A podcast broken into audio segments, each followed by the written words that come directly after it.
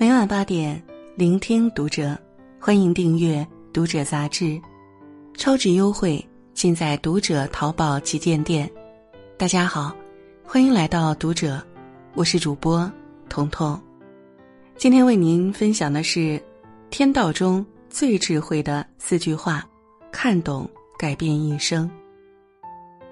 关注《读者》新媒体，一起成为更好的读者。关于小说《遥远的救世主》，网上有这么一段发人深省的评价：这个世界上如果有救世主，那必定是你自己。真正能救你的，只能是你自己。世人皆说商场如战场，胜败乃兵家常事，可丁元英却能在商场中立于不败之地，成为常胜将军。丁元英的成功没有什么高深的谋略，有的只是尊重规律、大智若愚。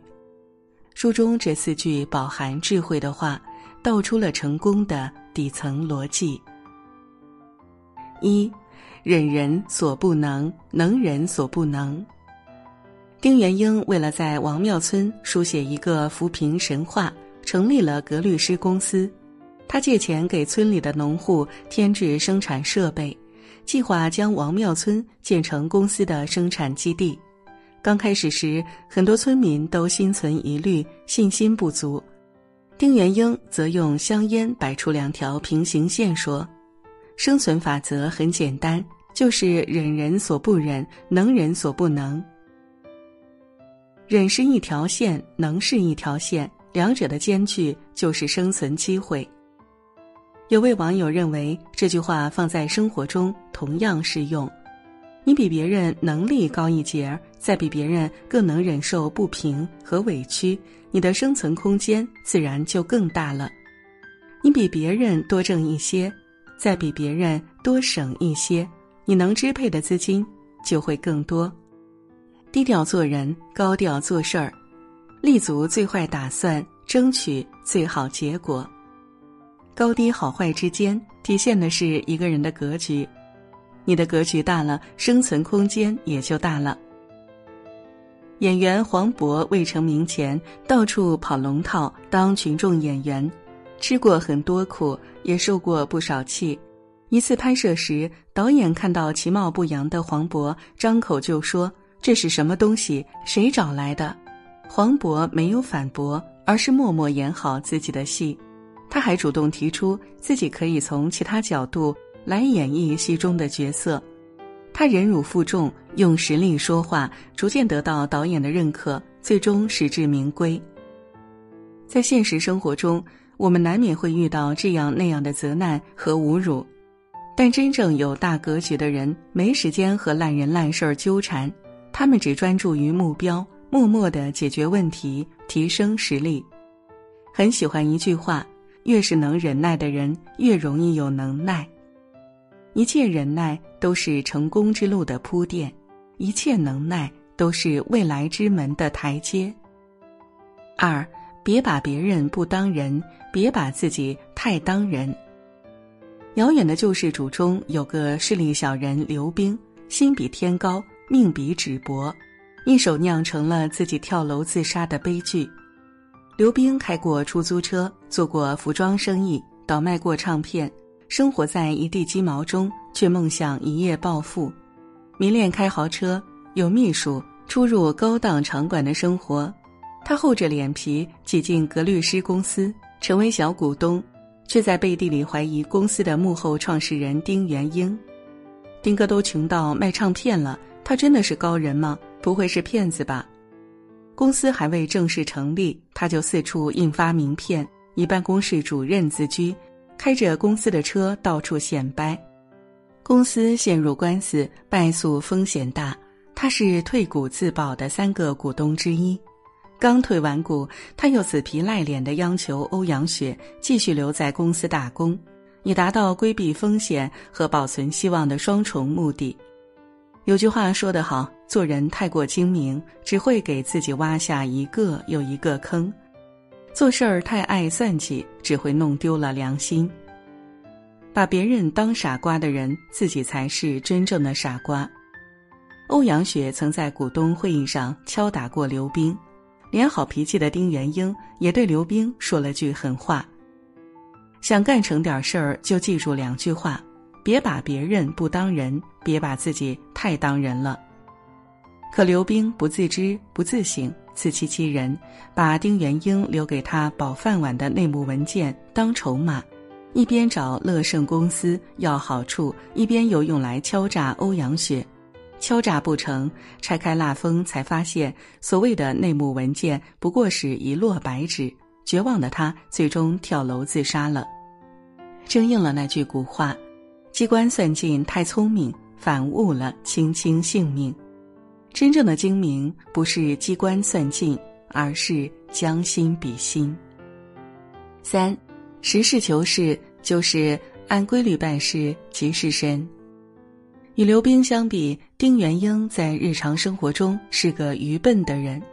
朋友妻子开口借钱，他二话不说就给出去十五万。卖馄饨的小贩说他吃完没给钱，他不解释，掏钱再给一遍。他宁愿租便宜的房，吃方便面，甚至买最心爱的唱片，也不愿麻烦别人。刘冰一张唱片黑他几十块钱，他照样和刘冰做生意交朋友。然而，就是这样一个人，他能让对抗审讯的死刑犯开口说话。他策划了让对手都叹服的格律师事件。丁元英不是傻，而是不屑为鸡毛蒜皮的小事儿浪费时间和精力，是真正大智若愚的人。让丁元英在王庙村给他写个神话。对整个格律诗事件最了解的芮小丹由衷的感叹道：“在整个事件里，他没有看到丁元英有任何能让人感到神的招式。他在公开公平的条件下合理合法的竞争，没有任何秘密和违法可言。所谓的神话就是这么平淡简单。原来能做到实事求是就是神话。”原来说老实话、办老实事儿的人就是神，大道至简。《道德经》有云：“人法地，地法天，天法道，道法自然。”按客观规律办事儿，懂得顺势而为，就可能在平凡的坚守中成就非凡，在平淡无奇中创造奇迹。四，从来就没有救世主，最好的救赎是自救。格律师公司预备股东大会后，有人笑着表达感谢之情。丁哥一来，我们哥几个的前途就有救了，王庙村的前途也有救了。他们本以为这是丁元英爱听的话，没想到丁元英听了不禁皱了下眉头，说：“有了这种想法，就已经没救了。”丁元英还特意就有救没救的问题讲了一大段话。咱们翻开历史看看，你从哪一行哪一页能找到救世主救世的记录？没有，从来没有，从来都是救人的被救了，被救的救人了。如果一定要讲救世主的话，那么符合和代表客观规律的文化就是救世主。扶贫的本质在一个“扶”字。如果你根本就没打算自己站起来，老天爷来了都没用。也许你会问，这本书的名字为什么叫《遥远的救世主》呢？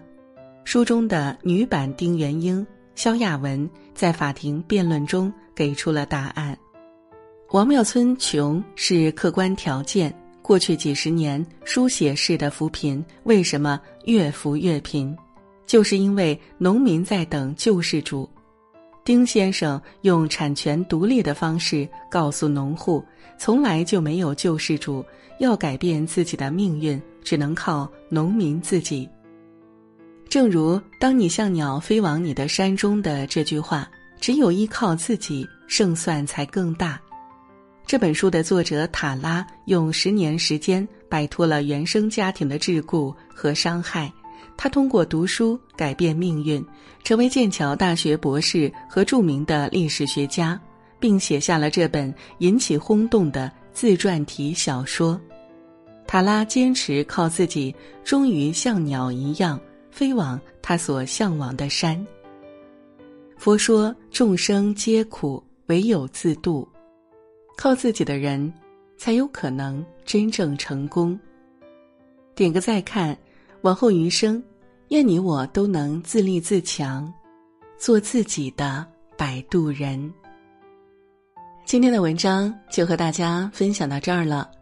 如果你喜欢今天的内容，请点亮再看，并来评论区与我们留言互动。祝您晚安，做个好梦。